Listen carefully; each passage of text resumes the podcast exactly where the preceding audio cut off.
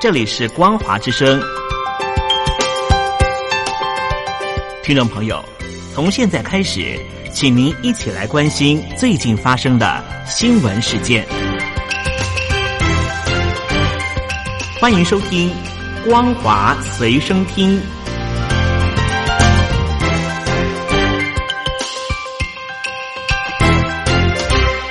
收音机旁的听众朋友，您好，欢迎收听《光华随身听》，我是嘉玲。我们来关心最近所发生的新闻。中国大陆副总理刘鹤十三日出发到华盛顿，出席美中第一阶段贸易协议签署仪式。外传大陆方面购买美国农产品的承诺，在协议翻译过程中有所更变。美国财政部长米努钦十二日表示，这个传闻纯属谣言。他表示，协议将按原计划在十五日签订。大陆商务部新闻发言人高峰上周在记者会上表示，应美方邀请，中共中央政治局委员、国务院副总理、中美全面经济对话中方牵头人刘鹤，将在本月十三日到十五日率团访问华盛顿，与美方签署第一阶段经贸协议。双方团队正在就协议签署的具体安排密切沟通。福斯新闻台报道，米努琴说，中方在第一阶段磋商中承诺购买四百到五百亿元美国农产品，两年内购买两千亿美元美国制品。这些承诺并没有改变。他不知道谣言从何而起。米努琴还说，协议中折返条款依然不变，也就是假如中国大陆没有履行承诺，美国将立即恢复签约前的关税。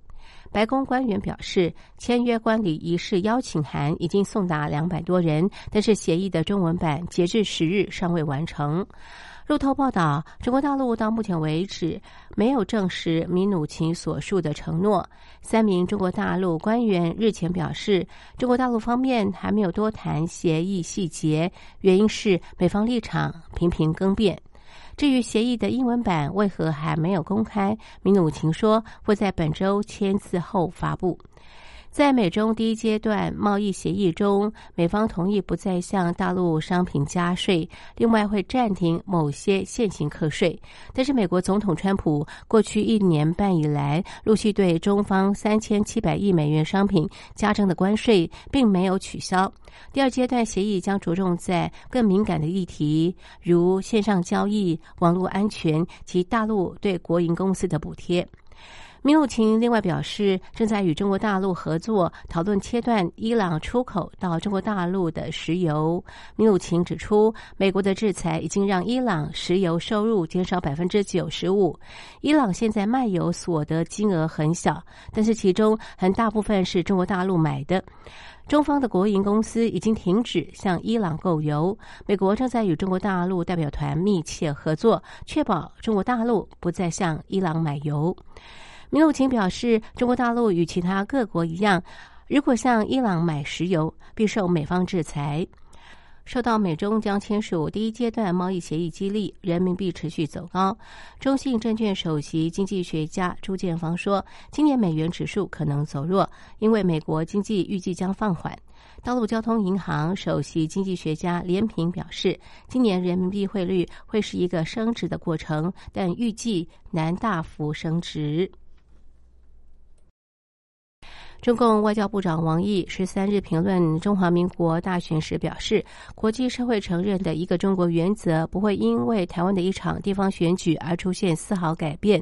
分裂国家注定遗臭万年。中华民国陆委会发新闻稿反驳表示，中共当局应该尊重台湾民主选举的结果，这是台湾人民拒绝一国两制的答案。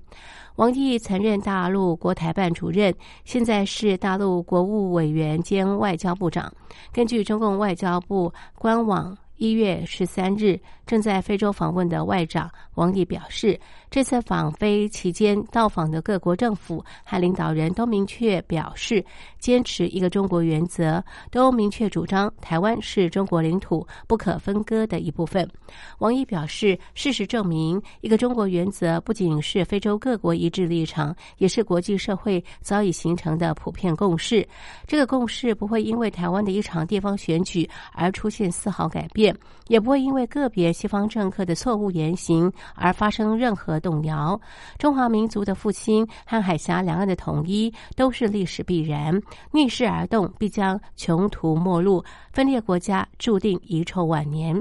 中华民国陆委会十三日晚上就此发新闻稿反驳，表示中华民国是主权国家，台湾从来不是中华人民共和国的一部分。中共当局应该尊重台湾民主选举的结果，这是台湾人民拒绝一国两制，对台海情势发出最明确坚定的答案。中共外交部长在国际上必须面对现实，不要再自欺欺人，早日放弃对台负面思维，回到两岸良性互动的正轨。陆委会还表示。中华民国政府坚定捍卫中华民国主权与台湾民主自由，致力维护两岸和平稳定现状的立场一贯，国际社会都给予支持肯定。对岸应真正理解蔡总统提出和平、对等、民主对话是两岸关系发展关键基础的意涵，放下单边政治前提，扬弃威吓打压，务实与我方共同面对两岸关系新局。中华民国大选之后，天津推出第一个大陆会台新措施。天津市台办、天津市发改委十三日联合发布《天津会台四十六条措施》。天津市台办副主任袁琴表示，四十六条措施释放出更多的发展红利，把大陆国家层面的会台政策转变为天津的措施和行动，为台湾民众来天津学习、生活、工作、创新创业提供同等待遇。